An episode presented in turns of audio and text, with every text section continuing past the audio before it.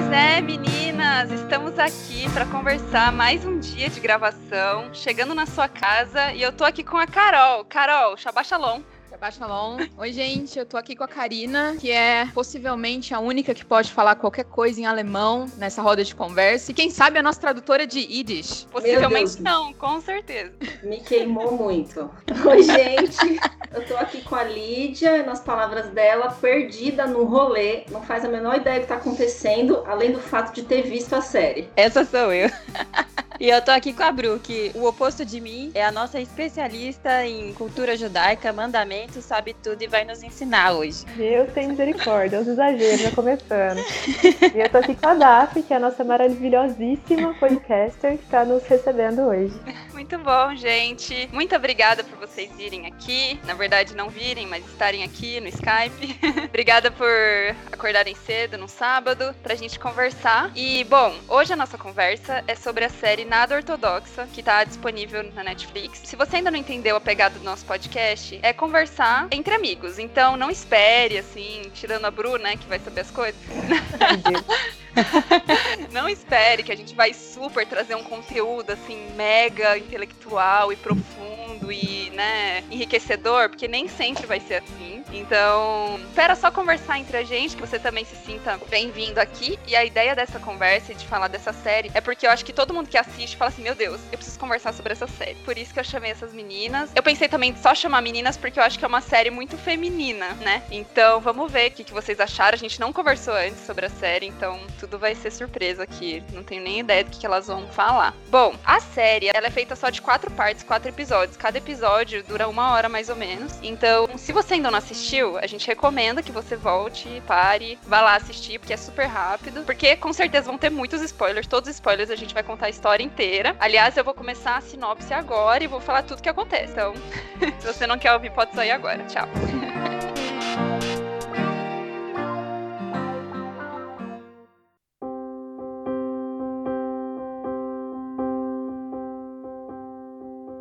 Bom, a história é assim, e aí eu também nem escrevi, gente, como que é a história, então, né, qual coisa se eu esquecer de algum ponto, vocês me falam, mas só um geralzão. Essa história é sobre a Este Esther. Ela cresceu numa família de judeus ultra-ortodoxos no Brooklyn, Nova York. Ela não cresceu com a mãe, ela cresceu só com os avós. O pai dela tava lá, mas não tava, enfim. Ela foi crescendo, ela foi criada nessa cultura. E aí, quando já maior, ela se desilude, assim, com onde ela tava vivendo, como que tava sendo a vida dela já adulta já casada. E aí ela decide fugir, ela vai para Berlim. E lá em Berlim ela conhece o pessoal que é do conservatório de música. Ela começa a voltar esse interesse, essa essência dela musical. E ela quer praticar a música, né? Ela quer entrar nesse mundo de verdade profissionalmente. E aí vai contando essas crises e reencontros, encontros, desencontros que ela tem, né? Na vida dela. E aí, então, antes da gente entrar nos detalhes, queria perguntar para vocês o que, que vocês acharam da série. Conta aí, opinião geral. Eu gostei gostei pra caramba, eu vi duas vezes. A primeira vez eu vi acho que lá no comecinho de abril, Aí, quando você chamou para fazer parte do podcast, eu vi de novo. Eu gostei muito. Eu fiquei com essa sensação de que, meu Deus, eu preciso falar com alguém, principalmente com uma mulher, para compartilhar coisas. E, assim, eu recomendei para todo mundo, porque eu, eu gostei bastante mesmo. Então, eu gostei também da série. Eu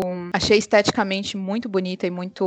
da forma como é contada, te deixa bem, assim, emotiva, né? De ver as cenas que são mais sentimentais, mais intensas. Acho que eles conseguiram capturar bem só que eu fiquei com esse sentimento de incômodo. Aí eu não sei se traduzido é essa vontade de querer falar com alguém, porque é uma coisa meio desconhecida, né? Assim, eu Sim. conheço judeus ortodoxos, mas não desse grupo específico, então eu pelo menos fiquei com o sentimento de, nossa, mas será que é assim mesmo? Mas será que teve só isso? Mas é aquela coisa de mais e aí, lógico, acho que é essa coisa de querer dividir com alguém para me ajuda a tirar esse incômodo, entendeu? Então assim, gostei Sim. bastante, mas a série me deixou um pouco incomodada, não no sentido ruim, mas uhum. de querer saber mais e de entender. E, mas será que é todo mundo assim? Será que todas as histórias são desse jeito? O que será que aconteceu mais? Que a série é baseada, né, no livro dela, então, né, não é exatamente igual. Então, fiquei com esse sentimento, assim, de incômodo, positivo. É verdade, eu esqueci de falar no começo que essa série é baseada num livro que é de uma mulher que é dissidente também do judaísmo ultra-ortodoxo e ela chama Débora alguma coisa, Feldman. Feldman. E a história é baseada nesse livro. Eu gostei também da série. Gosto de séries curtas para temas específicos, assim, acho muito bom. Pouco tempo e aí você já tem o, ou entretenimento ou o conhecimento que você quer do assunto. Eu acho isso muito bom, prático. Mas enquanto eu tava assistindo, acho que vai muito ao encontro disso que a Carol tava falando. Eu fiquei um pouco incomodada no sentido, e se eu fosse uma judia desse segmento e eu estivesse vendo os meus hábitos, as minhas crenças serem expostos como uma coisa freak e em contraposição com a cultura normal, vamos dizer assim, como que eu ia me sentir vendo a minha religião e meus hábitos de vida sendo expostos dessa forma por alguém, assim, por alguém de fora, entendeu? Não contando a minha versão, mas contando o que a pessoa de fora vê do que acontece aqui dentro da minha comunidade, entendeu? Então, isso eu fiquei um pouco incomodada. Talvez a gente esteja mais sensível a pessoas diferentes hoje em dia e não sei se alguns anos atrás isso me incomodaria, mas eu fiquei um pouco pensando neles. Se a série retratou de fato como eles são, muito provavelmente eles, eles não vão ver. É. Mas não sei. É. Achei Entendi, interessante. Assim. Uhum. Eu gostei também, eu fiquei nervosa do começo ao fim, que eu sou dessa, que fica nervosa. E aí, quando ela já começa a fugir e tal, eu falo, meu Deus, vai acontecer uma coisa, e eu já fico toda nervosa. fico só no frio, assim. Mas achei muito bonita, assim. É, a fotografia é impressionante, assim. Achei que foi muito bem feito. Olhando por esse lado artístico, assim, né? A performance da atriz principal é incrível, né? Nossa, Sim, demais! É muito boa. Muito boa. Ela é muito boa. Tem várias partes bonitas mesmo, assim, né? Tipo, principalmente de música, e você se emociona com ela. Sim. A última música que ela canta, né? Nossa Deus, mexe com a gente, assim, é muito bonito mesmo. Acho que ó, algumas partes, assim, me incomodaram mais, que eu acho que eu fiquei mais tensa, assim, com a história, né? Acho que a gente vai falar mais sobre isso depois, né? E eu fiquei pensando nesse lado de ter, na verdade, de ter dois lados, né? Essa questão toda. Eu Sim. lembro que quando eu fui pesquisar, assim que a gente viu os primeiros episódios, né, aqui em casa, eu fui pesquisar, assim, aí eu vi uma judia que fazia parte dessa comunidade e que ela era casada com um amigo do marido dela, deu pra entender. E ela falava assim: olha, não, não concordo com nada que ela escreveu, tipo, falando do livro, né? Não, não foi bem assim, ela não contou a história inteira e tal. Então, às vezes, é porque eles querem levar a gente pra uma narrativa, né? E eles Sim. conseguem levar a gente nessa narrativa, através da maneira como eles filmam,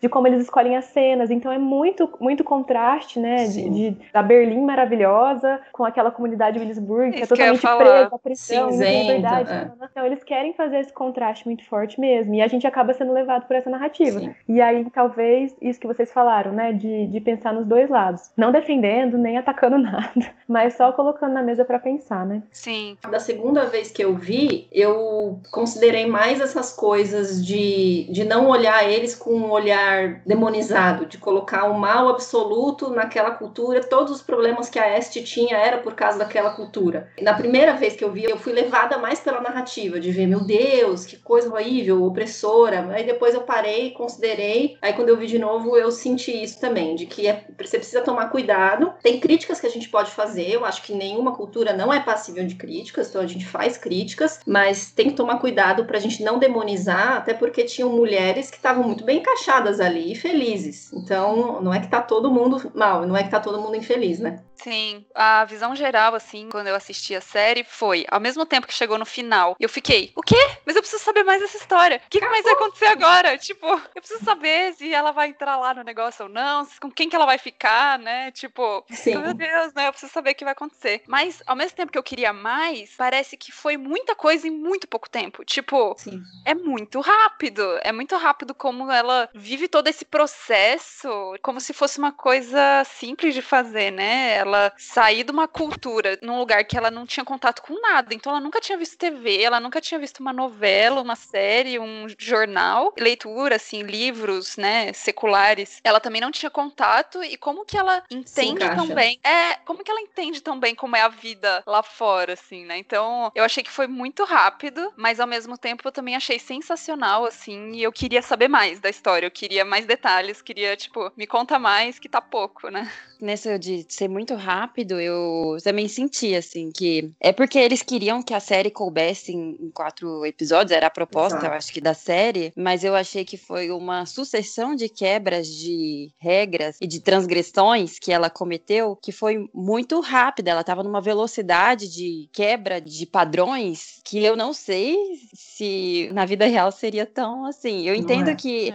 isso é adaptado para arte, mas Sim. ela saiu de uma relação conjugal, assim, marital super regrada para um caso extraconjugal em dias. É, então, é, assim, é, um pouco inverossímil. E eu acho que a vida é um pouco que... mais processual do que isso, mas Sim. eu entendo que é uma adaptação para caber dentro da proposta de quatro episódios. Sim. Assim, eu acho que isso dá para perdoar, apesar de eu ter achado que foi muito forçado. Talvez usar um recurso de, sei lá, aqueles recursos que eles usam, ah, três meses depois, alguma coisa assim, talvez ficasse um pouco menos brusco e violento. Mas também acho que a violência, no contraste, assim, entre o bem e o mal, como eu acho que eles queriam dizer, tipo, é. entre o, o, que é ruim, opressivo e sem cor para o que é bonito e gostoso e feliz, uhum. ficasse mais contrastado, né? Então acho que contribuiu, só ficou mais forçado. Eu acho que eu não, eu fiquei com esse sentimento também de querer, nossa, mas será que ela passou no conservatório ou não? Será que, né? Porque ela não estava preparada, né? Até que a, a menina na série que toca, né, violino, fala: você nunca estudou, tipo, você não vai conseguir uhum. entrar. E faz sentido, né? Porque essas pessoas de conservatório Sim. estudam a vida inteira, né? Então, e aí você fica com essa dúvida, né? Será que ela vai passar? Mas eu não fiquei com esse sentimento de, ou essa impressão de que foi muito rápido, porque para mim ficou bem visível que era uma coisa bem estética, assim, sabe? para mostrar o choque. Porque com certeza não foi assim. E o Carl, meu marido, tava lendo sobre, eu não fui ler. E aí, assim, na vida real, a, a história foi pouco diferente, até a transição dela, assim. Sim. Ela não saiu do casamento para Berlim, né? Ela chegou verdade. a morar com amigos em Nova York, entendeu? Então, eu acho que isso não diminui o valor da série, mas acho que se fosse muito longo ou se mostrasse todo o processo, talvez não teria esse impacto e talvez pessoas não valorizariam essa mudança, tipo, mais de é. ruptura, é. né? Então, assim, eu não tive essa coisa de, nossa, mas foi tão rápido, porque acho que foi mesmo isso para mostrar, né? Assim, de ruim, bom, liberdade, opressão, casamento, vejar um cara na noite, entendeu? Eu vejo muito esse contraste, né? Tipo, os dois batismos dela, o batismo para casar e o batismo que ela tira a peruca. A então, peruca. é, acho que foi construída dessa forma mesmo, né? Acho que é foi um a proposta não era para fazer um, na minha opinião, é. acho que não era mesmo fazer uma coisa de cronograma. Acho que foi tipo quatro capítulos como se fosse assim, início, meio e fim da vida, entendeu? E lógico que nesse período tem anos encaixados, né? É como uma crônica, né? Exato. Uma é. crônica, as coisas acontecem rápido, mas é exemplar, né? É pra é. mostrar alguma coisa que na vida real não é, mas. Mas dá é. muita curiosidade, por exemplo, do filho. Tipo, e aí? Você vai ter um é. filho, você vai levar para conhecer, entendeu? vai ter uma briga judicial pelo. É, pelo porque a gente né? vai. Acho que a gente vai falar disso mais pra frente, mas ela não nega a cultura, né? Isso é muito curioso. Isso, ela faz a cultura, mas toda hora ela fala, repreende os amigos, tipo, não, eu, eu não tava presa. Ela falou, você fala como se eu tivesse oprimida. Uma prisão, e, entendeu? Então eu fiquei curiosa, falei, nossa, é, ela vai ter um filho e aí, que cultura que vai ser, uhum. que religião o filho vai ter, né? E, eu achei, então... É, eu achei bonito isso, que ela, ao mesmo tempo que foi rápido, né, que eu tava falando que eu achei que foi rápido, ao mesmo tempo ela não virou outra pessoa, assim, parece que interiormente, é, é que assim, mesmo quando ela tava inserida na comunidade, ela já era meio diferente, né, ela sempre falou. Sim. E aí, quando ela sai, ela continua com aquele respeito, assim, né, pela cultura e tudo. E aí eu até queria falar mais disso também, mas vamos então entrar nos pontos da história, pra gente tá não bom. se adiantar, porque aí tem até mais coisas que eu quero falar disso. Então, começando da criação dela, né? Dá a impressão, e até ouvindo um outro podcast, né, que a Karine indicou, a gente vai deixar indicado no final e linkado, lá eles falam um pouco como que é a vida, mais ou menos, dos judeus ultra-ortodoxos. Eles trazem uma antropóloga, especialista nessa área de pesquisa uhum. e tudo, então ela conhece bem do que ela tá falando, né? Muito mais que a gente aqui. Só não Mas mais que a Bruna. É, só não mais que a Bruna. Aham, uhum, parece.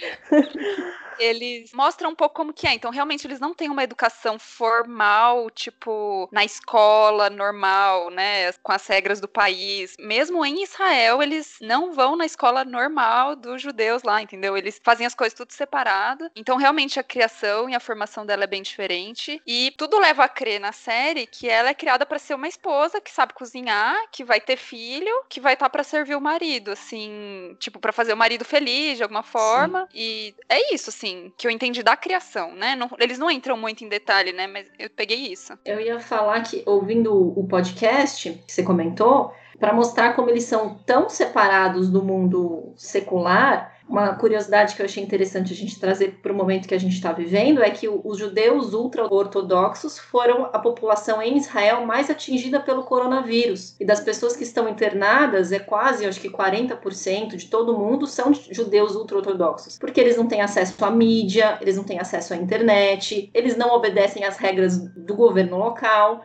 Então, uma, eles desconheciam o que estava acontecendo, e outra, é, eles foram orientados no começo a não obedecer ao governo. Aí foram super infectados e tal, isso depois reverteu, eles começaram a obedecer. Mas para você ver assim, o tanto que eles são separados, vamos dizer assim, da, é. da comunidade. Moderna. Em Israel, a população deles representa 12%, mas em internações eram 40%. É isso que eles falaram lá no programa. Sim. É interessante você falar isso, porque na hora que eu tava assistindo, né, eu terminei de assistir recentemente, né, eu tinha sido dois, assisti dois agora. E aí eu vi o beijinho na porta, né? Eu falei, gente, isso não pode mais. Nesse SF que estamos, né?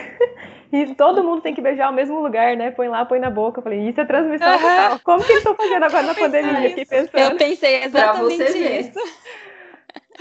Não faz, é, aliás, continua fazendo, né? E passou o é. vírus. É, mas não para. A resposta fazer, está aí. É, é, é. Outra coisa que me chamou a atenção na criação, como a dúvida ou o questionamento é mal visto, assim. A tendência que ela tinha de questionar hábitos, ou por que não pode fazer isso, ou por que eu não posso estudar o Talmud, alguma coisa assim, era sempre reprimida a questão de questionamento, assim, a pessoa não podia duvidar. E trazendo um pouco para nossa realidade, às vezes a gente vive numa sociedade, seja por conta dos seu trabalho ou da sua religião, alguma coisa assim, muitas vezes a gente tem tendência de fugir das dúvidas também, fugir dos questionamentos. Eu vejo como isso fragiliza o que você acredita ou como isso fragiliza a, a sua, sua inserção. Isso, porque eu acredito que por meio da dúvida a gente só reafirma aquilo que a gente acredita, porque aí você busca elementos que vão ser suficientes para adicionar aquela dúvida em você e a partir daquele momento aquele assunto está mais consolidado dentro de você. Mas quanto mais a gente foge da dúvida se esquiva de questionamentos, mas a gente vai ficando frágil nas nossas convicções, assim, né? Então, acho que ficou muito claro na, na vida dela, assim, como ela não podia questionar de nada, ela não podia buscar respostas para as questões internas dela, aquilo foi ficando muito frágil até que quebra, né? Até que rompe. É, além disso, dela estudar escondido, né? Ela também praticava música escondido, né? Então ela começou a fazer aula de piano, porque a professora estava devendo aluguel pro pai dela. Isso é uma coisa que ela já fez fora da curva, porque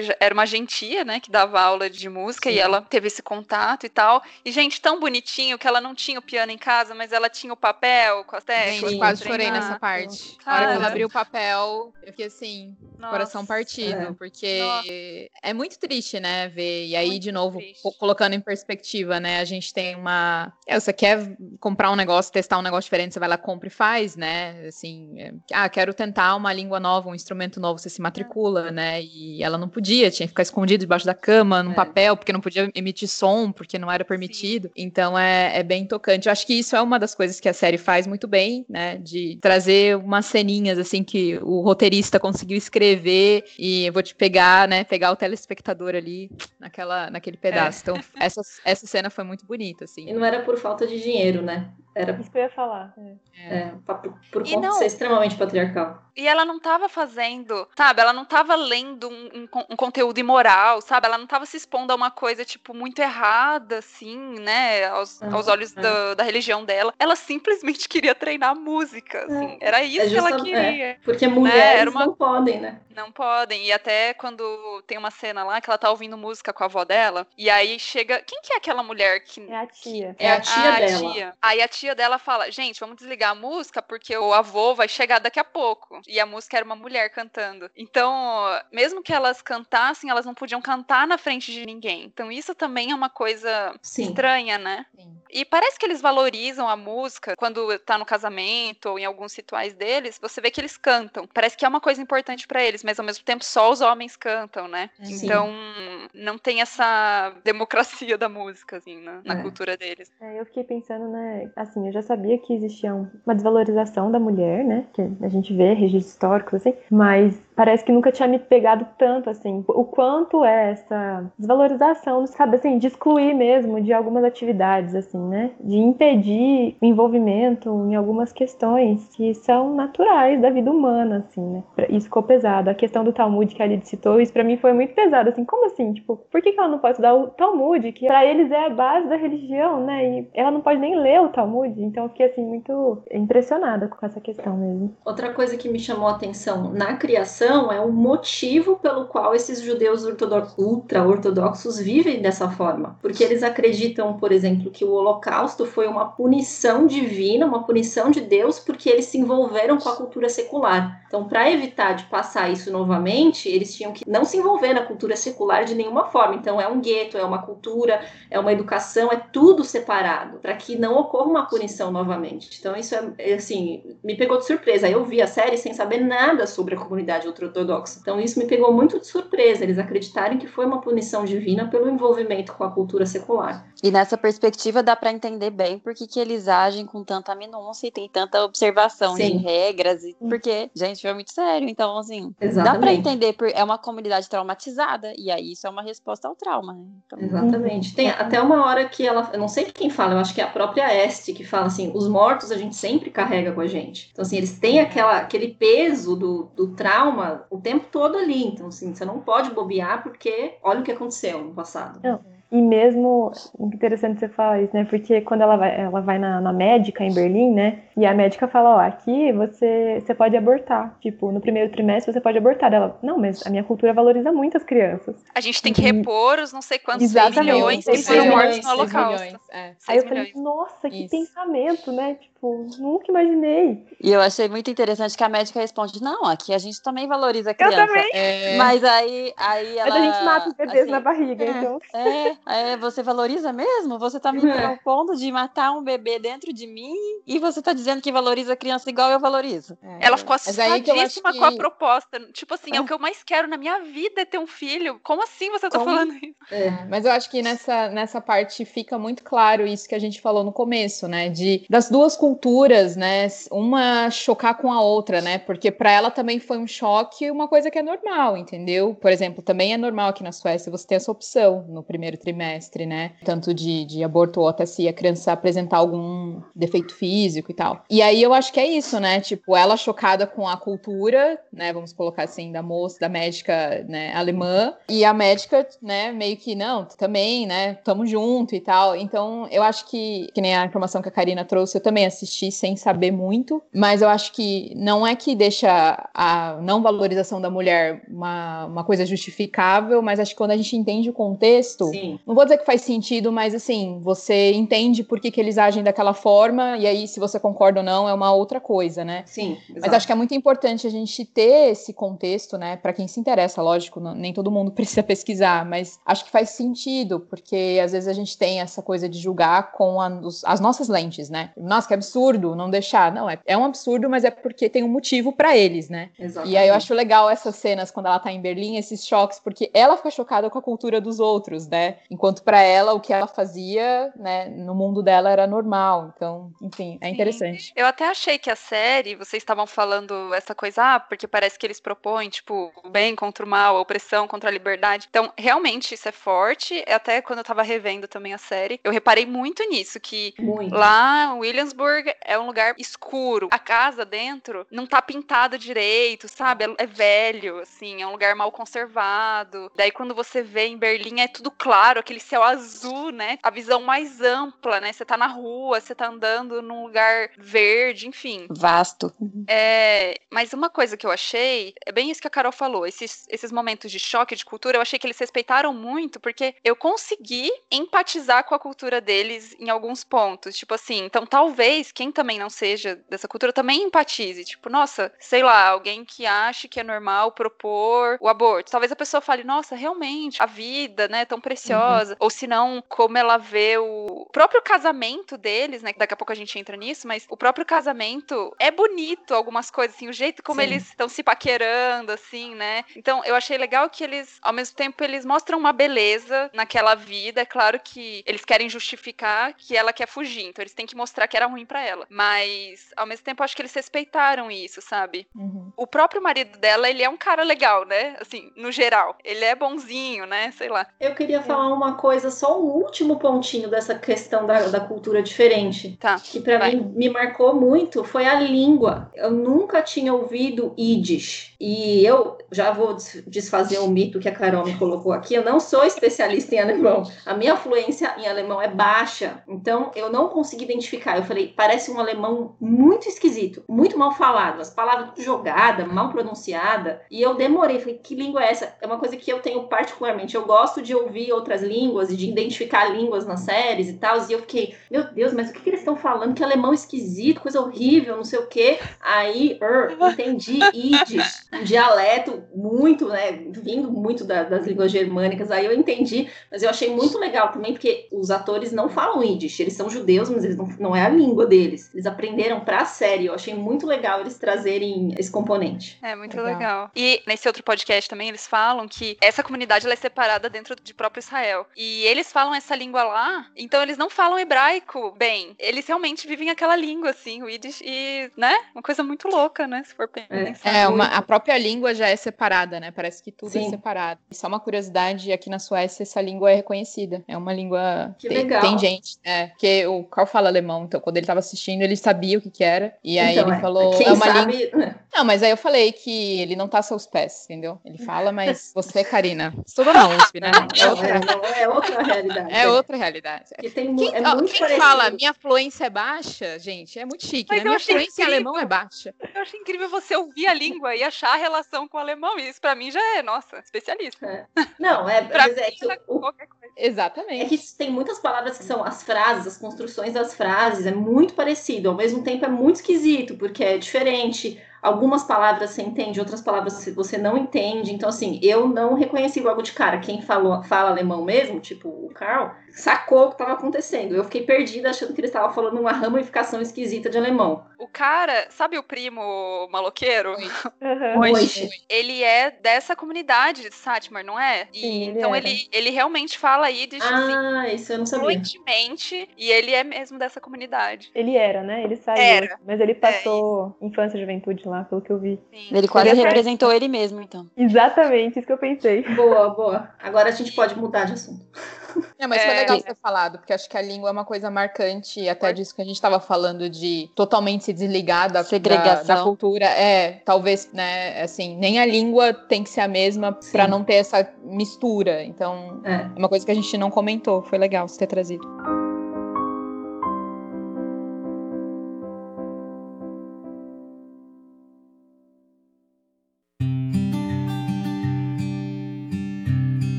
Já vamos caminhando pro casamento. E engraçado que eu tava assistindo de novo e eu não lembrava como que a série é toda assim. Lá na frente, lá atrás, lá na frente, lá atrás. Ele fica mostrando Sim. futuro, passado, futuro, passado. E até tava anotando algumas coisas quando eu tava assistindo. E eu fiquei, gente, mas não, não consigo fazer uma linha temporal aqui, tá muito vai e volta, né? E aí no casamento tem toda uma preparação, né? Eu achei bem interessante. Então, primeiro que não foi que eles se conheceram na rua, né? Se apaixonaram e falaram, vamos casar. Então, foi um casamento arranjado né? Parece que tem uma pessoa que tem essa profissão de matchmaker, eles falam, né? Uhum. Então, parece que tem essa pessoa que junta os casais. Então, eles foram arranjados e, primeiro, ela foi avaliada pela sogra, não pelo cara. E pela cunhada. Isso. É. Então, elas foram, ela e a tia dela foram no mercado, fingindo que estavam comprando alguma coisa, e a sogra e a, essa cunhada ficaram observando. E ela percebeu quem era e, tipo, ela passou desfilando para ser observada. Gente, eu achei muito esquisito. Muito muito. Nossa, horrível. Achei horrível essa cena. Fiquei muito Mas eu incomodada. achei interessantíssima essa cena se passar no supermercado, porque ela era mais uma mercadoria, assim. Tinha os Nossa! pacotes e tinha Boa. ela, né?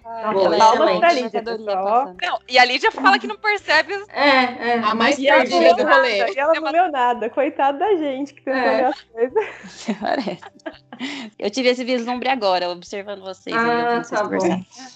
Mas sabe o que eu achei interessante também dessa cena que ela tá no mercado, né? E eu acho que é a tia dela que fala, ah, sua sogra lá tem um, um apelido lá pra sogra, ela quer te ver, né? De como é curioso também, e até só fazendo um, um parênteses pra uma cena mais no futuro, que não tem a ver com casamento, mas vai fazer sentido. Quando a mãe dela fala lá na frente, tipo, ah, não sei o que, o Moish tá atrás de mim, ela fala pra mãe, a mãe dela fala, ah, sempre tem um Moish, né? Tipo assim, sempre tem esse cara que vai atrás, que a mãe dela passou pela mesma coisa. Por que eu tô falando isso? Porque eu achei interessante de ver que, ao mesmo tempo, eles têm as regras, mas tem quem quebra as regras ou faz alguma coisa meio que no escondido, e tudo bem, entendeu? Então, assim, acho que mostra também algumas umas nuances da própria comunidade, né? Porque deu a entender que a sogra, pelo menos essa foi a minha percepção, a sogra foi avaliar ela, mas não foi uma coisa formal, deu a impressão que não era uma coisa que era pra fazer, tipo, olha, fulana veio aqui te conhecer e tal, foi Tá assim, deixa eu dar uma que você espiada no, no bastidor, entendeu? Então acho que foi divertido também mostrar esses detalhes, tipo assim, ah, nem a mãe que era tão perfeita também dava as escapadas nas regras, porque deu pra ver A que ela queria dar uma checada na menina, que se não fosse boa nem ia dar segmento, entendeu? Mas eles não chegaram a ser apresentados formalmente, na frente do rabino e tal. E aquele, o Moish, né, é um cara que tinha saído da comunidade, mas era útil pra eles, né? Era útil ter alguém que quebrava as regras. Então é Um homem, interessante ver, é, exatamente, um homem. E tudo bem, né? Se for homem, tudo bem. Exatamente. Aí Mas é você interessante ver que Não, e era uma Tem- barganha. Ele faria alguma coisa pra ele ser readmitido na comunidade Sim. como uma pessoa perdoada, né? Porque provavelmente ele fez muita besteira pra Mas chegar ele nisso. continuava fazendo, né?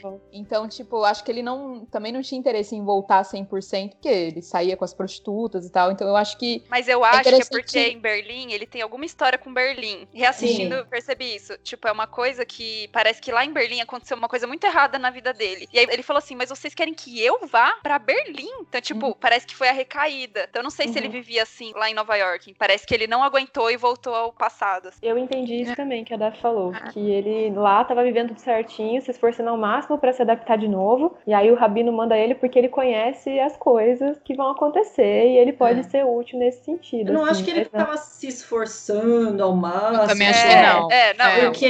ele ainda tava porque- no cassino em Nova York. Ele tava Exatamente. Em celular Nova York ele tinha um celular. É. Exatamente. É verdade, é Eu verdade. também acho que não. Mas assim, só, só trouxe esse ponto pra mostrar que, apesar de todo o esforço, né, eles também não são perfeitos e é muito difícil você ficar totalmente descolado, que a mãe também vai olhar ela meio que parece que nas escondidas, né? Porque que não foi um encontro público, né? Então, eu achei interessante também ver que no fim todo mundo tem um lado e, e é muito difícil seguir uma, uma religião tão restrita, né? Assim, você não pode olhar pro lado, não pode fazer isso, ainda mais sendo mulher. Então parece que a mãe, a sogra, né, deu um jeito de dar uma avaliada nela, em off, né? Então achei interessante isso. Eu achei bastante curioso a forma de, por ser uma sociedade super patriarcal, a forma, a discrepância que eles tratam homens e mulheres, justamente na figura do Moishi. Ele, tipo, aprontou, fez o que quis, e o perdão dele muito mais fácil do que da mãe da Este, por exemplo. Então, assim, o homem, tudo bem. Agora, a mulher, não, jamais. Saiu, já era. Sim. Isso é Voltando-. Parece que ela também não queria voltar, né? Também não sei se. Não, não queria. Mas assim, não sei se. queria. é, mas me, me parece que eles são mais duros com mulher do que eles são com homens, que escorregam. Sim, Eu porque a mãe não pôde nem assistir. É. A mãe dela não pôde nem assistir o casamento. Eles não É. queriam nem que ela entrasse, né? A mãe dela. É. Parece que é tipo assim, imunda, né? É, Não pode se misturar. essa sensação. é. E ele, tudo bem. Eu também tive essa impressão. E a impressão que eu tenho é que a avó da Este vai reconhecendo isso, né? Principalmente no final. Ela fala, né? Nossa, a gente devia ter tratado ela melhor. Falando sobre a mãe da Este, né? Sim. A gente fez errado com ela, sabe? Sim. E ela reconhece claramente. O pai da Este é um bêbado. Não tinha como É. viver com ele. Então Boa. a avó da, da, da Este vai reconhecendo essas questões, assim, né? Acho interessante. É verdade, porque mesmo que a mãe dela não quisesse voltar na cultura, ela queria ser a mãe da Este e ela não conseguiu, Não né? podia. é. Então E ela pai- realmente foi, re- é. foi excluída. E o pai bêbado, ok, conviver ali no meio. É. É. Eu acho interessante que um diálogo posterior, o, se não me engano, é o Mois fala que eles cuidam das mulheres deles, ou é o, o próprio Yankee é. fala, né, que eles cuidam das mulheres deles e protegem, no sentido de que eles não deixam faltar nada para as mulheres, mas muitas vezes eles não protegem as mulheres deles dos próprios homens da comunidade. Eles não veem que os homens muitas vezes podem ser uma ameaça às mulheres. E nesse ponto elas são desprotegidas. Realmente não falta nada material, não falta companhia, não falta família, sempre vai ter alguém para cuidar, mas muitas vezes a fonte de agressão ou desrespeito é, vem do próprio homem e eles não conseguem ver que muitas vezes eles ou, ou alguns homens da própria comunidade podem ser o motivo do, da tristeza ou do abuso ou do desrespeito, da fuga, e aí eles não conseguem proteger esse lado, tanto é que a mãe tem que fugir justamente por conta do esposo bêbado. E outra coisa que eu achei muito interessante em relação à mãe é que ela queria ficar com a Este e não pôde ficar porque o filho pertencia à comunidade. E isso fala muito dessa noção que eles têm de que o filho é para repor as centenas de milhares de vidas perdidas no Holocausto. Então a gente não pode perder mais um. Você pode ir, a mulher, mas o filho é nosso porque o filho serve para repor isso, né? É, até já indo nessa questão do que o homem enxerga da mulher e da preparação do casamento, é interessante porque a Ashe, ela tem toda uma consultoria, né, antes de casar, então vai uma Achei vai uma mulher lá na casa dela e explica, né? Então, né, o homem vai por cima e não sei o que lá. E ah, porque tem um orifício. Eu não tenho. E a Esther falou assim: é, eu não, não tenho isso, ela, não. Gente, ela é muito boa atriz. Ela, eu não tenho esse buraco. Eu, eu achei engraçadíssimo que ela vai no banheiro pra conferir. Tipo, a menina, eu achei ótimo. Eu adorei essa consultora. Eu também. ela, ela falou ela assim: vai lá no banheiro, vai ver. E é. aí eu sei. Ela, tipo, agora? Sim, vai lá. É, não, e ao mesmo tempo que isso acontece, você vê que o homem não passa por isso. Então, meio que assim, a mulher está sendo preparada para ser o receptáculo do homem e, tipo, dar prazer ao homem. Mas o homem não tá tendo a consultoria lá dele falando assim, então, a sua mulher, tem né, tem que devagar. é, é, tipo, negócio entendeu? boy. Como que você faz? Exato. Como que você faz para ser bom para ela também? Tipo, não, não mostra. É, a consultoria dele, a consultoria dele acontece em Berlim, né, com a prostituta, né? Ele fala: "E aí, o que, que eu tenho que, que, eu fazer? Vou ser sincera aqui, ó, eu não sei nada de mulher. Então, se eu pudesse tocar em você, o que, que você gostaria Como... que eu fizesse? Me ensina, porque eu não sei nada." Então é, é engraçado isso, né, que a consultoria Isso mostra que parte das bolas fora dele são por pura inocência e é, ignorância, assim, né? Sim. Então, ela não tinha maturidade de conversar com ele. Ela também não sabia o que propor para ele. Ela, ela realmente não sabia, tipo, ó, isso aqui vai ser melhor para mim ou não, vamos fazer diferente. Não, ela também não tinha esse entendimento. Então, mesmo a orientação da mulher, da consultora dela, foi muito parcial, porque ela nem se conheceu, na verdade, né? Poderia ter sido uma coisa boa de, dela entender, já que ela não tem contato com nada mais no mundo. Ela podia ter entendido bastante coisa até para ajudar o marido depois, mas nem isso, né? Era uma coisa bem superficial. É, eu só ia falar que eu achei um pouco forçado. Essa questão, tipo assim, eles nem tiraram a roupa, sabe? Tipo, faz... Na minha cabeça não fez muito sentido isso dele ser completamente ignorante, no sentido de não ter um, sabe, um ímpeto diferente, sabe? É, é, é uma coisa visceral, né? É uma coisa instintiva. Isso. Você é quer uma pele, alguma coisa. Então, Até mas eu acho, mas aí eu acho que... Então, mas olha só, eles retratam ele como alguém que realmente gostava dela, queria ela, entendeu? Então, para mim não faz tanto, eu achei um pouco forçado essa questão dele não conseguir, tipo, nem dar um beijo. Eles não, eles não se beijam na série inteira, porque eles não se beijam no casamento, eles não se beijam antes, eles não se beijam depois. A gente não vê nenhum tipo de carinho. E eu achei isso forçado, assim, esse, essa ausência completa de carinho, assim, do ato sexual ser puramente a penetração e só, tipo, de não é ter mais nada. Então eu achei um pouco forçado. E aí, quando ele vai se consultar com a prostituta, né, eu falo, nossa, sabe assim, tipo, achei um. Foi interessante esse contraste, mas eu achei um pouco exagerado, só isso. Mas você sabe se é assim na vida real, se o ato sexual é só pra É com roupa e tudo? Ah. Acho não, que se for isso, só pra... Você sabe se é com roupa? Bruno, me conte, você não é especialista. É, é sua... não.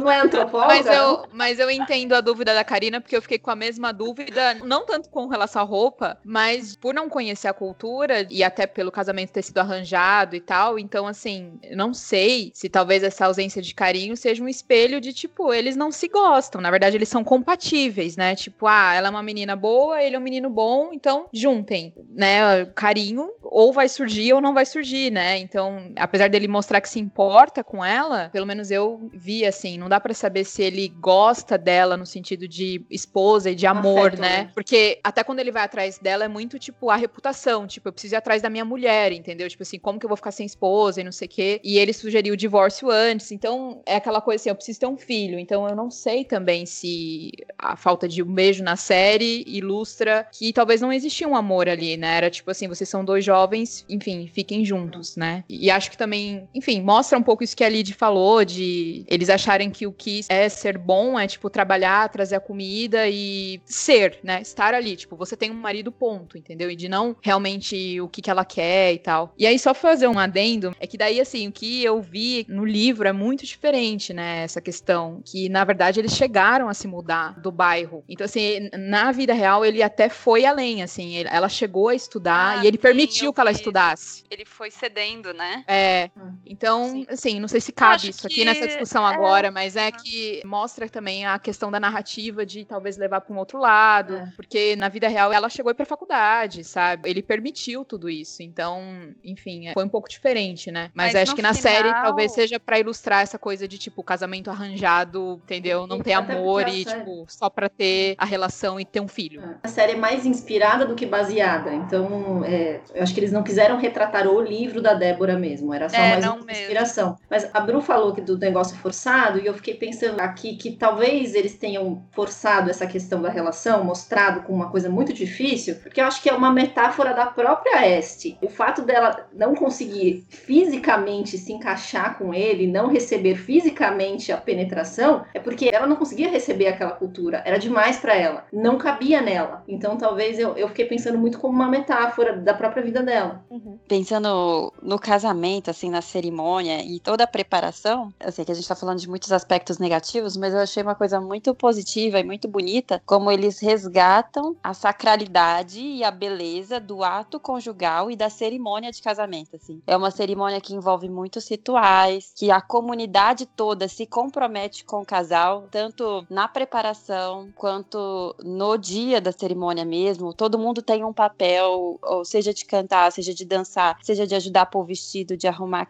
o cabelo. Então é um acontecimento para toda a comunidade. Não diz respeito exatamente ao que os noivos querem, como se fosse alguma coisa, um acontecimento que dissesse respeito somente à vida deles, mas é um acontecimento para todo mundo, para toda a família, para toda a comunidade. E é bonito como eles veem que o casamento e o ato sexual em si também é muito espiritual também, como tudo isso está linkado com a religião e com o que eles acreditam sobre Deus, sobre os próprios corpos, sobre o papel um do outro. E eu acho que isso, na verdade, é muito bonito, muito poético, diferente de como a gente vive hoje em dia em geral, assim, a grosso modo falando. Eu concordo com você nessa parte de achar bonita a questão deles darem bastante valor, de ser um momento muito importante, mas esse episódio me deixa muito incomodada, porque eu não gostei dessa cerimônia, assim. Me incomodou muito porque eles ficam quase que o negócio inteiro assim, né? O marido fica, tipo, pra frente pra trás, orando alguma coisa, rezando alguma coisa lá, e fica de olho fechado e não sei o que, não sei o que. E a Este também, ela fica lá. E aí tá chegando um monte de mulher, aí chega um monte de criança, um monte de menina perto dela, e todo mundo fica lá, tipo, todo mundo em outra coisa, em outra vibe, a galera que tá em volta dela, e ela tá super séria, assim, ai, não sei o que, não sei o que, não sei o que, não sei o que. Aí, meio que passa quase a festa inteira, as mulheres só com as mulheres e os homens só com os homens, tipo, ela não fica com o marido dela. Eu não sei se é antes ou depois que tenha aquela catarse, assim, que eles ficam felizes e que, tipo assim, ai, me libertei dessa reza aqui que eu não podia olhar pro lado, eu tinha que ficar de olho fechado, agora eu posso olhar para você e a gente tá casado. Eu não sei se foi antes ou depois, que daí tem aquela dança lá, que ela senta numa cadeira e aí os caras estão lá cantando, dançando. Mas, nossa, eu achei muito ruim o casamento, amiga.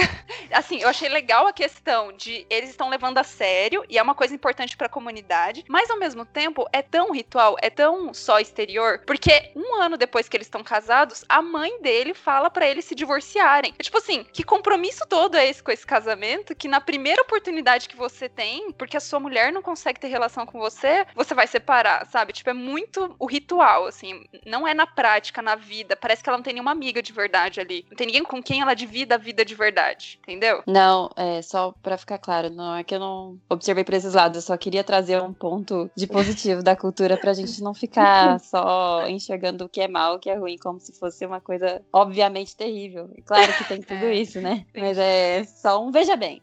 É. Não, entendi. Acho que é o ponto de ter uma beleza na cerimônia, de como é feito e preparado, né? Eu também achei isso. Porque como no começo da série tem toda essa estética escura, o apartamento pequeno e tal, você não imagina que vai ser uma festa com tanta música e tanta vibração, mas dentro dos conformes, né? Então acho que eu, eu concordo com a Lid, tem uma poesia e de ter um significado em tudo, né? Então tem a hora que todos os, acho que é anciãos lá vão cantar e aí começam juntos. Tem um significado para aquilo e tem uma ordem, né? Então você vê que não é uma coisa freestyle, é tipo, tem um porquê. Mas tem o outro lado que é, tem isso, mas é dentro das regras, né? Então. Tem exterior.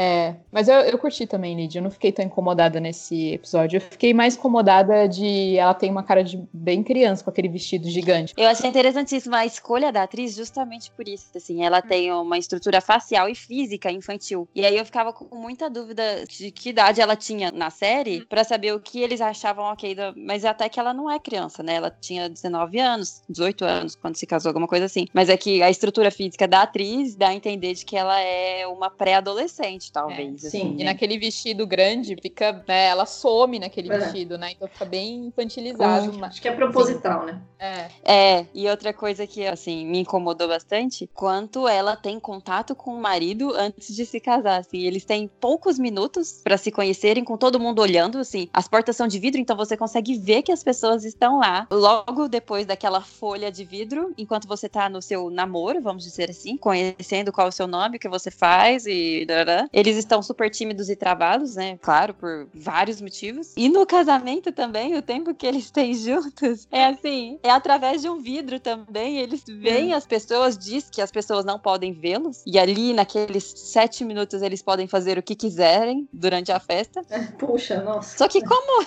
como alguma coisa acontece em sete minutos com alguém que você praticamente desconhece, através de um vidro que você tá vendo, sei lá, sua avó.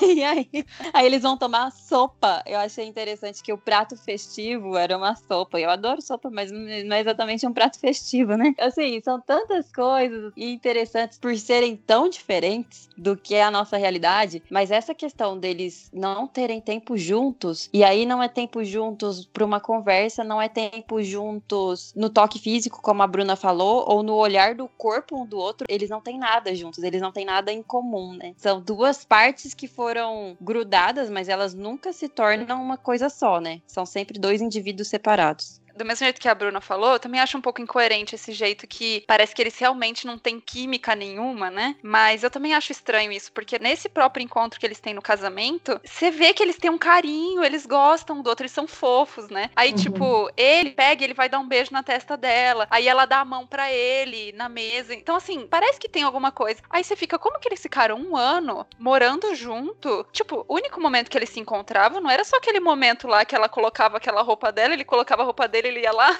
e em cima dela e tal. Tipo, eles, né, deviam tomar um café da manhã juntos, assim. E a Fazer conversa uma piada. deles. É, a conversa deles fluía antes. Eles conversavam e eles davam risada. E a convivência deles parece que essa questão do sexo parece que afetou tanto eles que eles não conseguiam sair dali, né? Tipo, não tinha uma relação fora dali, eles não se conheciam. Mas eu acho que isso ilustra muito a questão de que o que é esperado da mulher, e aí voltando que a gente estava falando, é ter filho. Isso. Então, assim, se você não teve filho, você falhou, entendeu? E aí, para ele, talvez seria uma vergonha, porque ele fala, ah, meus irmãos já têm filhos, né? E eu vejo muito também, assim, enfim, uma crise, sei lá, vamos dizer assim, crise matrimonial, entendeu? Assim, eles casaram e o objetivo principal ela não conseguiu fornecer, né? Ter o filho. E eu acho que isso, ela fala muito, tipo, ah, eu não tô casada com a sua mãe, sua avó, e a cultura, né? A comunidade se intromete muito neles. Então, assim, eu entendo esse esse estranhamento, mas eu não acho totalmente impossível disso acontecer, entendeu? É, Você tá numa também. comunidade inserida que todo mundo espera filho, sua mãe em cima, sua mãe, tipo, dando dicas de como você tem uma relação. Talvez, assim,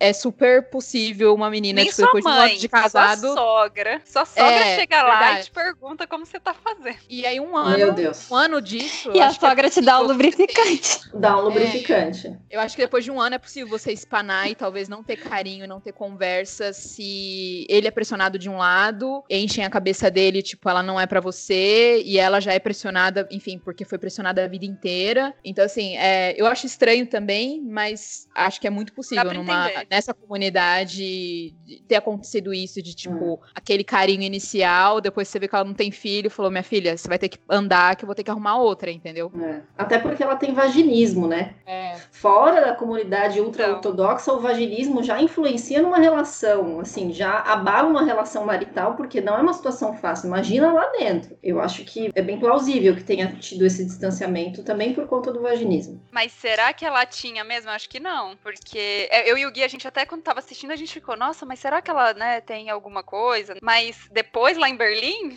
a coisa, né? Não, mas foi que sincera que em Berlim eu não entendi se foi ou se não foi. Não dá para saber. Foi, não, dá, não dá para saber. É porque ela é, levanta de saia e de.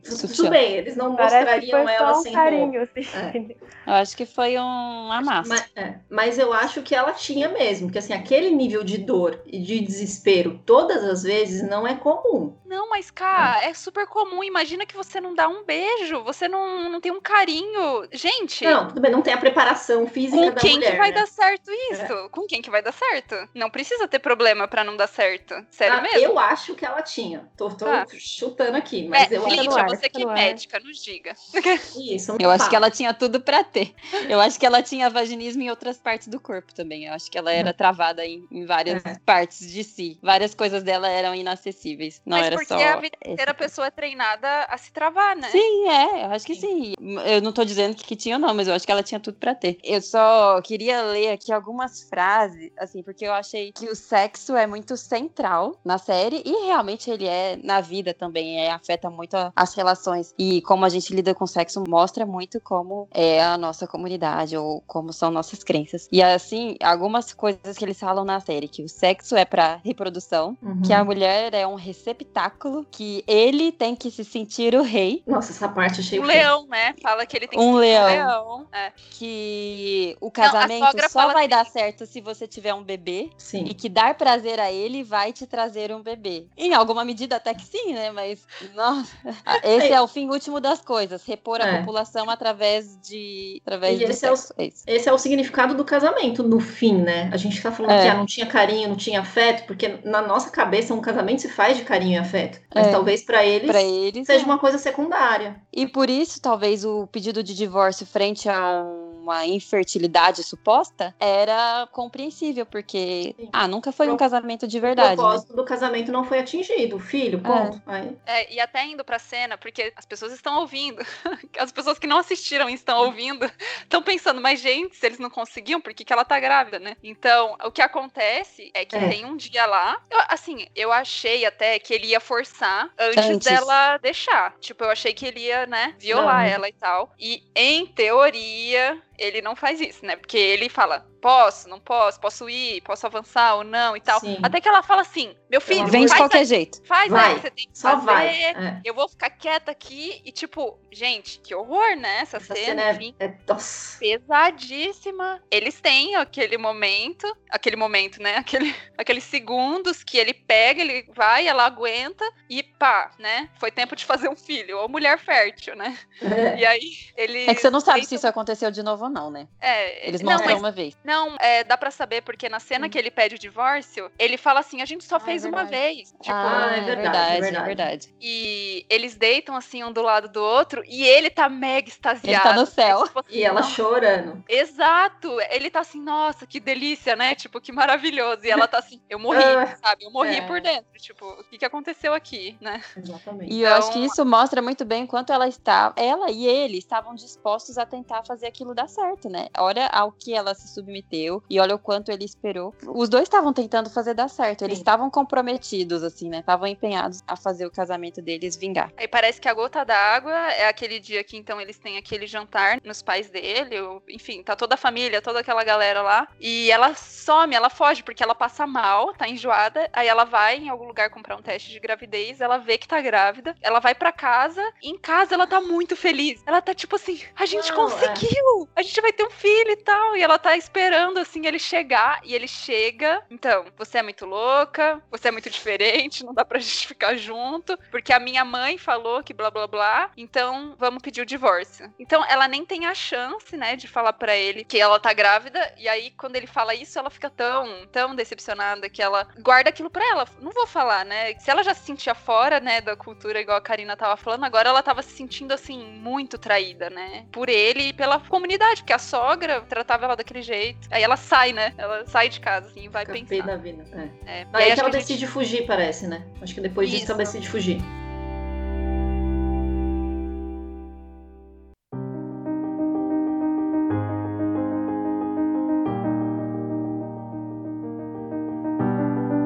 Gente já pode caminhar para essa parte que é a fuga, né? É engraçado porque a série ela já vai mostrando a fuga desde o primeiro episódio. Sim. Mas como fica indo e voltando, tem toda uma história que acontece antes, né? Então é legal acompanhar os, as duas fases, né? E aí ela foge, o dia que ela foge, como é sábado, ela caiu um fio na rua, né? Alguma é, coisa assim. O Eruve. Eu só entendi isso depois que eu li o texto. Que, eu também, é... cara. Bru, explica você. Não, pode explicar.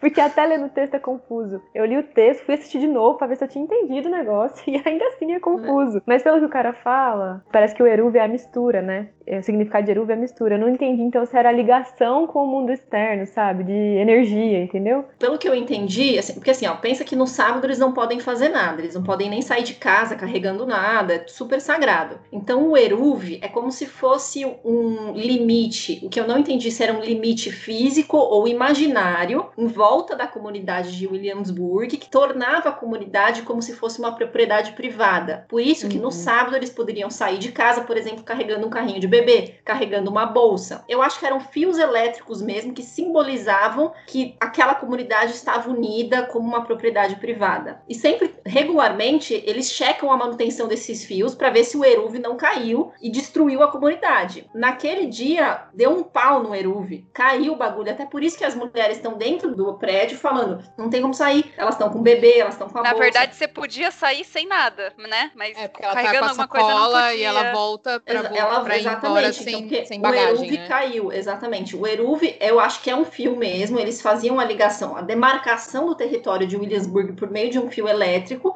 mas que simbolizava que aquilo era uma comunidade fechada é uma comunidade diferente. E se o Eruv corta, filha, você não pode sair. Já era, você tá tipo, acabou ali a, a sua separação. O que é muito Sim, simbólico, porque ela foge no dia que o Eruv cortou. Então, ela tá uhum. rompendo também, né? É. Da fuga, que eu acho interessante é que ela escolhe coisas que são essenciais. E é interessante ver o que, que ela escolhe como essencial. Por exemplo, é, ela queria levar um porta-retrato da avó, e aí ela viu que ela não poderia carregar a sacola, aí ela escolhe só a foto. A foto da avó não deixa de ser essencial, ela só se livra da moldura, entendeu? E aí ela pega a foto. Acho interessante como ela consegue dinheiro, que ela vende justamente aquilo que o marido dava para ela como uma coisa de valorização, que são as joias, ela leva num penhor e pega em dinheiro para comprar uma passagem para fugir dele. E é legal, ao mesmo tempo que muitas mulheres estão fazendo parte do círculo opressor, vamos dizer assim, que não entende, que não dá voz aos questionamentos dela, uma mulher é a porta de saída ou a porta de entrada dela para essa nova vida. Então, uma única mulher que entendeu o que ela vivia e conseguiu ajudar ela nessa fuga, né? Ah, e a mãe dela também, né? Quando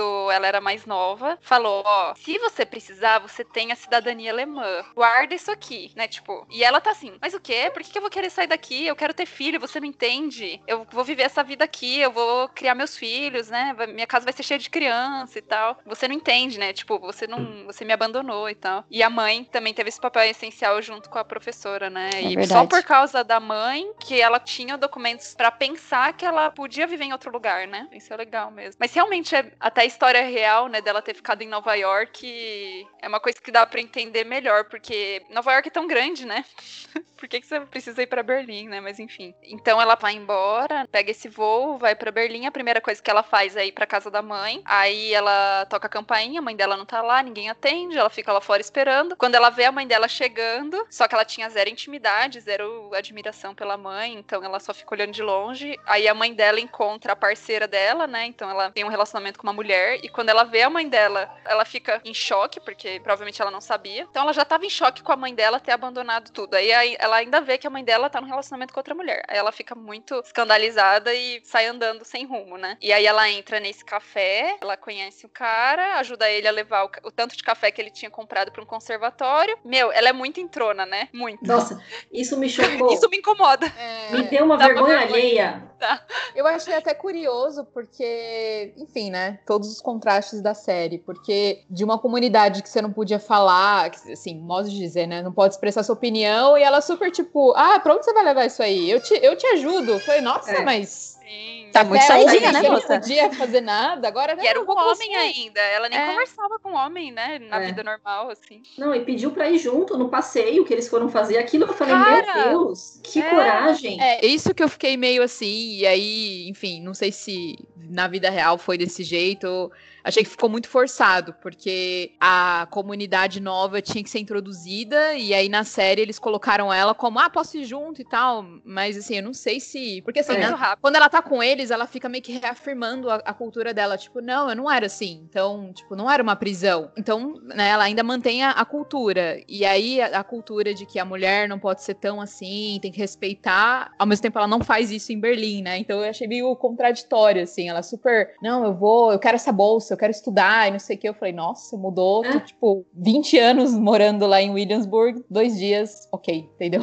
Então é, eu, achei... eu achei esquisito também. É. Como se todos os problemas da vida sumissem se você sai das é. opressoras garras de uma religião, né? É. é. É, é porque tinha que ser rápido mesmo, né? Com é. certeza é, é bem fora da realidade, mas tanto é que logo em seguida eles já vão lá para aquele lago, né? Todo mundo tira a roupa lá e, tipo, ela não via nem o marido dela pelado, né? Não que as pessoas estejam peladas, mas elas estão, sei lá, de biquíni, de short, e aí vem o cara, tá sem camiseta, e, tipo, ela tá perto dele, sabe? Ela não tá assim, ai meu Deus, eu não posso olhar, eu não posso tocar, eu não posso, Sim. né? Tipo, ela tá assim. Natural até. Ok, vou viver é. essa vida agora. Vamos lá, né? É. Mas com cautela, né? Ela sempre assim. Com cautela dela. Olhando é, tudo, ela, analisando. Aquela nada de roupa, Aquela né? expressão facial que ela tem, assim, de, tipo, muita cautela e tal. Nessas primeiras é, é partes também ela passa perto de muçulmanos duas vezes, e aí você vê que ela fica parada, assim, tipo, nunca vi um muçulmano na minha vida, sabe? E aí passa perto, assim, mulheres com véu e tal. E a comunidade Não que no ela lago, né? Na cidade. Na cidade. Isso. No lago é. também tem.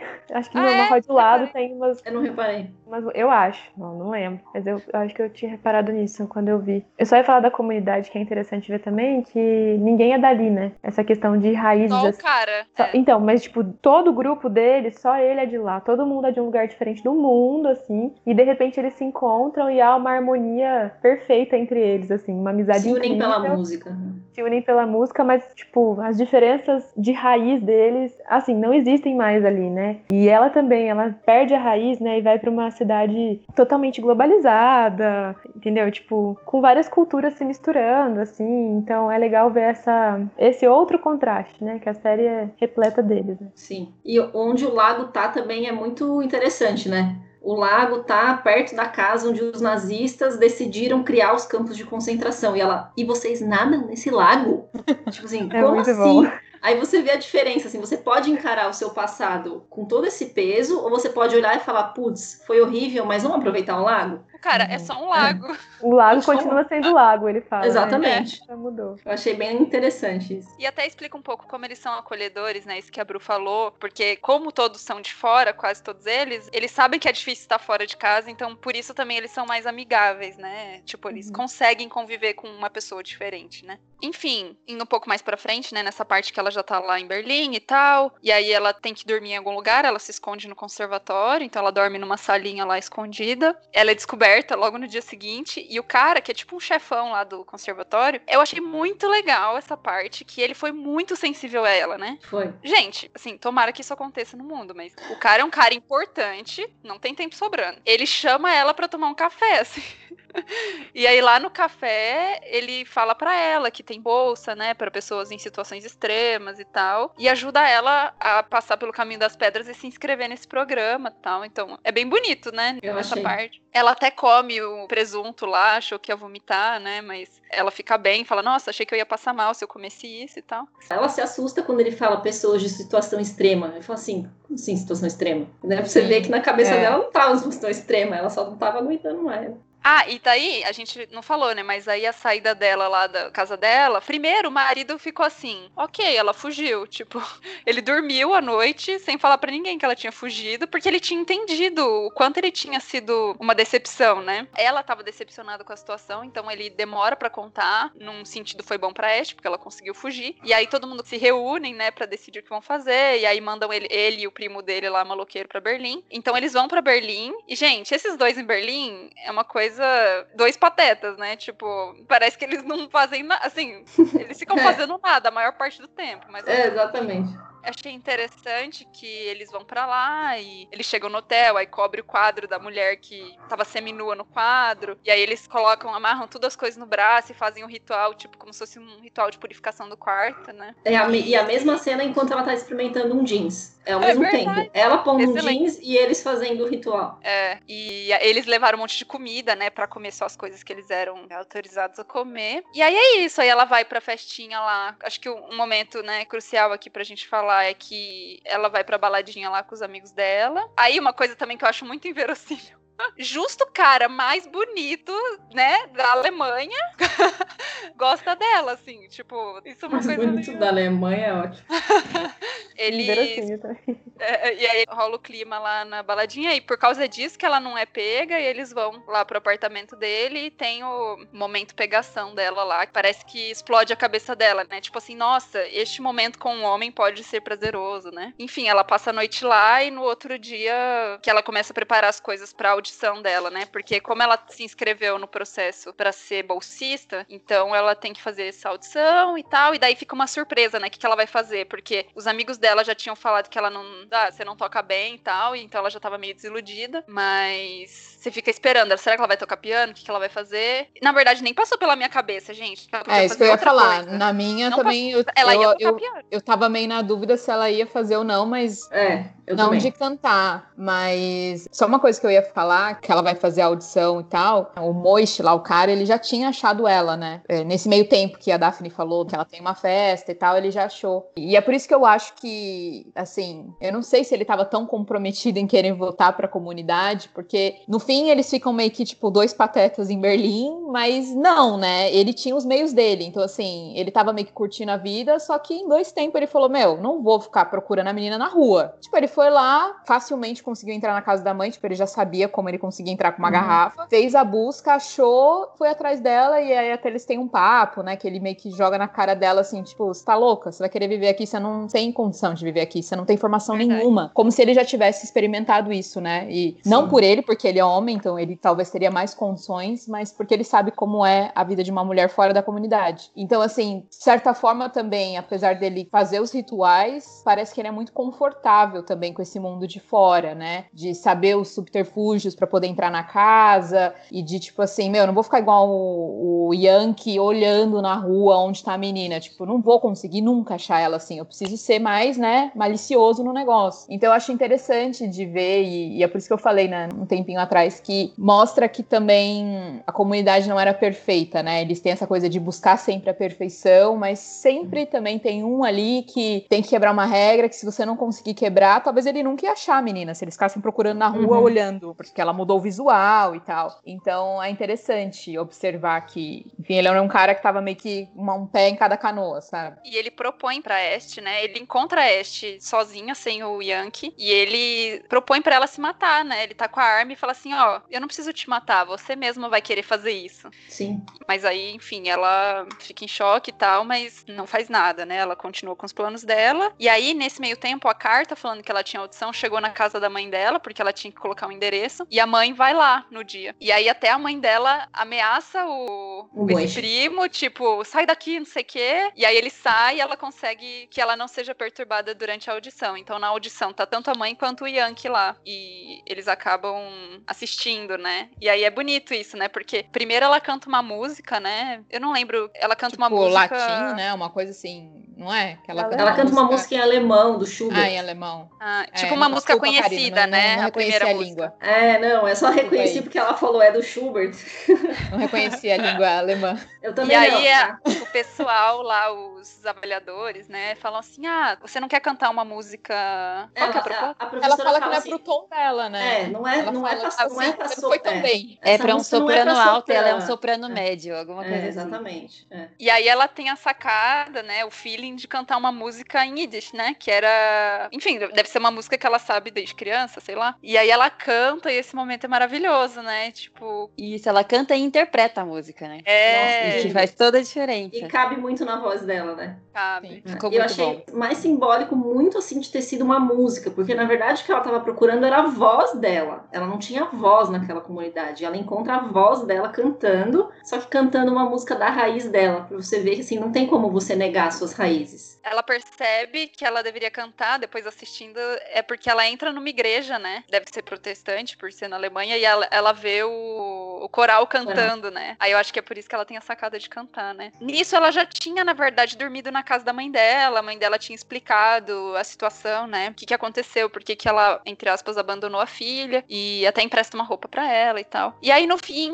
não dá para saber se ela vai ser aprovada ou não, mas ela encontra a mãe, encontra os amigos, Sim. Apresenta a mãe dela, e aí o Yankee aparece lá, né? E aí ela fica, nossa, ele tá aqui. E também é bonitinho nessa parte, porque ela vai lá correndo falar com ele. Ela demonstra, assim, um respeito, Afeto. né, por ele, de alguma Sim. forma. E aí eles pegam e saem, vão pro hotel lá para conversar. E, gente, é muito forte também essa parte que eles estão lá conversando e tal. E aí eu acho que ele gostava muito dela mesmo, porque ele fica, assim, desesperado num ponto. Ele dá um beijo nela, aí eles se beijam, porque ele teve a consultoria lá com a prostituta.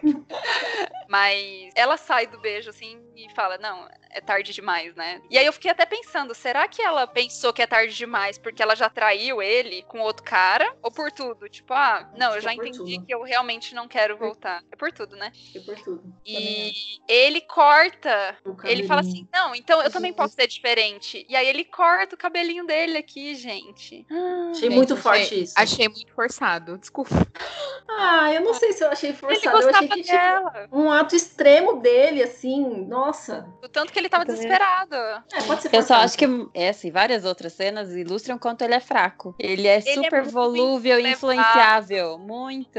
É, a mãe dele Então, controlava por ele, todas né? as pessoas É. que estão perto dele. Então, se ele tá perto da mãe, é a mãe. Se ele tá perto do primo, é o primo. Se ele tá perto dela, é ela. Então, ele só é levado por quem tá perto dele. assim. Ele só não é era levado fraco. por ela ainda, porque ela não tinha atitude, né? De liderar É. nada. É agora, como ela tá com essa atitude de ser dona de si e tal, aí que ele também tá se amoldando a ela, né? É. É. Então, esse é o final, né? Acaba, na verdade, com ela encontrando os amigos de novo lá no café. Um café. E aí acaba. Mas, gente, eu acho que é isso, assim, é uma série, né, cheia de detalhezinhos, dá vontade de falar de cada coisa, dá vontade de falar quando ela foi comprar roupa, aí dá vontade de falar quando ela foi usar a internet pela primeira vez. Tipo, Sim.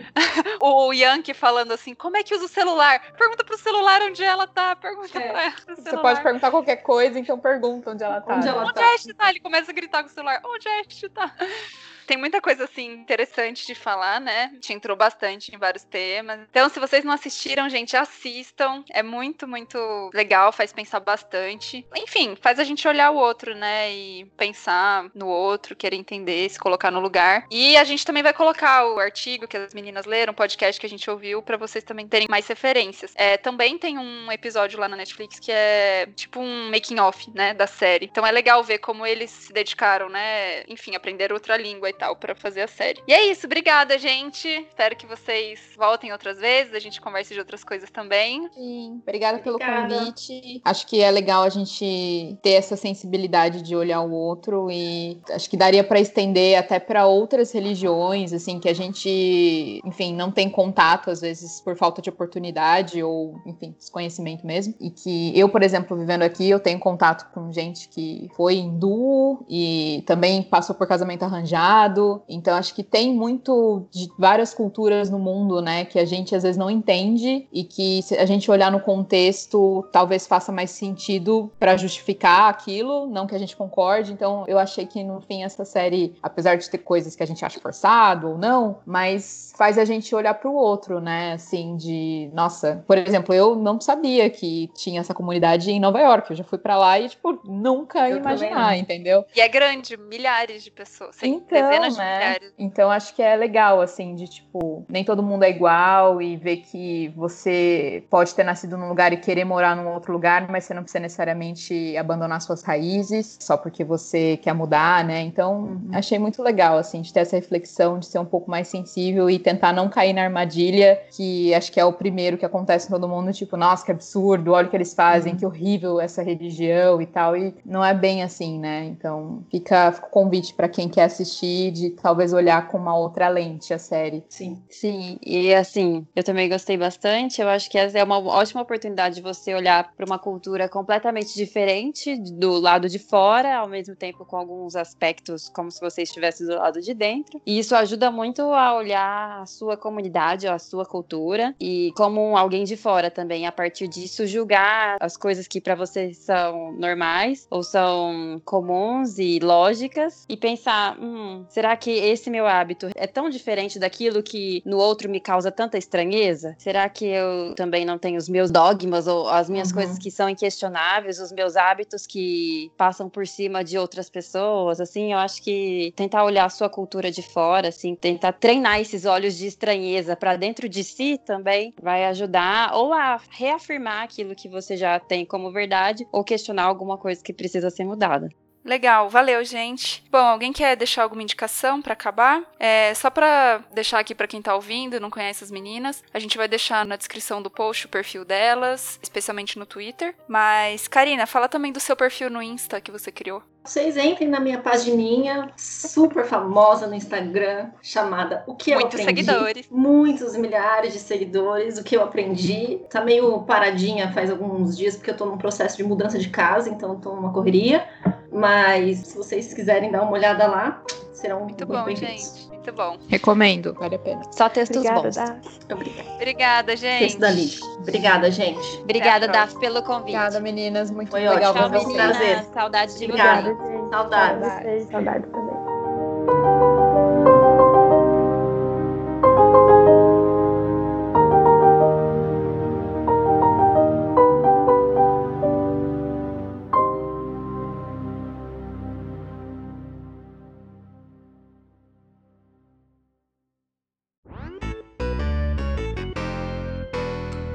Para nossa primeira leitura de e-mails e comentários do podcast Pois é. Aqui é a Daphne, eu tô aqui com o Gui. Oi. E vamos agradecer a todo mundo que interagiu com a gente a respeito do primeiro programa. Pessoal, muito obrigada a todo mundo que falou com a gente, tanto no particular, então a gente recebeu várias mensagens no WhatsApp, também no direct do Instagram, comentários no Instagram, pessoal apoiando, mas a gente queria dar destaque especialmente para as pessoas que comentaram no site, que foram o Helry Fidelis, Cristiano Lopes, Charles Fidelis, Natália Custódio, Jonatas Rodrigues, Alisson Fidelis, Talita Botari e Denise Maneta. Pessoal, muito obrigada e a gente fica muito feliz com o apoio de vocês. Aí o feedback mais legal que eu achei, Gui, que a gente recebeu foi que as pessoas sentiram que estava na roda da conversa, né? Sim, é muito legal. Era o nosso objetivo, né? Fazer com que vocês se sentissem dentro da nossa conversa e a gente espera conseguir manter essa característica do podcast. Sim, esperamos. Bom, nós também recebemos um e-mail. A gente ficou muito feliz e o Gui vai ler aqui o e-mail. E Eu não ia ler o e-mail porque a pessoa não falou que era o primeiro e-mail que ela tava mandando. Brincadeira. É e-mail do Davi Suti Coelho. Será que você conhece? Acho que eu conheço. eu vou ler o e-mail dele aqui. Olá, eu sou o Jaiminho, 25 anos, engenheiro civil, Campinas, São Paulo. Olá, hosts do meu novo podcast favoritos. Aí eu senti firmeza, né? É. Que ele ouve vários podcasts, essa pessoa. Sim, e totalmente imparcial. É. Sou o Jaiminho, pois é, e me senti muito representado no primeiro programa. Vou contar algumas curiosidades do meu tempo de escola e faculdade. 1. Um, inventava fórmulas matemáticas para tudo, inclusive gramática. Imagina como essa professora lidava com tanta marra do menino. 2. Sempre passei cola para quem pedia. Se o cara não tem vergonha na cara de, de admitir que não sabe nada, acho demonstração de humildade pedir ajuda. Nunca se nega nada a ninguém humilde. Ótimo argumento, achei. É, mas é errado passar cola, viu, gente? Também. 3. Reprovei em algumas matérias na faculdade de propósito para focar em projetos sociais. As matérias eram anuais e média 7. Só perdi um ano, recomendo a todos a experiência. Ousado, né? É. Bem ousado. Tipo Rafa, Rafa Style. Sim. 4. Meu apelido é Jaiminho porque um dia fui pra faculdade de bicicleta, mochila de lado, boné azul e camiseta amarela. Pra quem não sabe, é a referência do Jaiminho lá do Chaves. Continue o bom trabalho e sugiro um novo programa com temas viagens. Forte abraço. Abraço, Davi. Muito obrigado pelo e-mail. Pessoal, podem mandar e-mail através do endereço contato arroba podcastpoisé.com Aí, acertou. contato arroba podcastpoisé.com E eu lembrei também de uma coisa engraçada que a Nath Custódio falou no comentário, que ela já passou cola por libras. É. Fica a dica. A gente vai ter que gravar outro podcast só pra ela contar essa história. É. É isso, pessoal. Podem mandar sugestão de novos temas e espero que vocês tenham gostado também desse último programa. Um beijo. Falou, tchau, tchau. Tchau.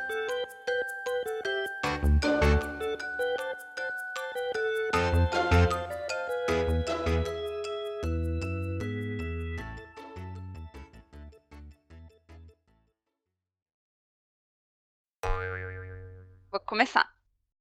Pois é, meninas, minhas amigas, estamos aqui mais uma vez para conversar. Estou aqui com a Bru. E Bru, Shabá, sal, Shabá Shalom. Shabbat Shalom. Ai, gente, falei tudo errado.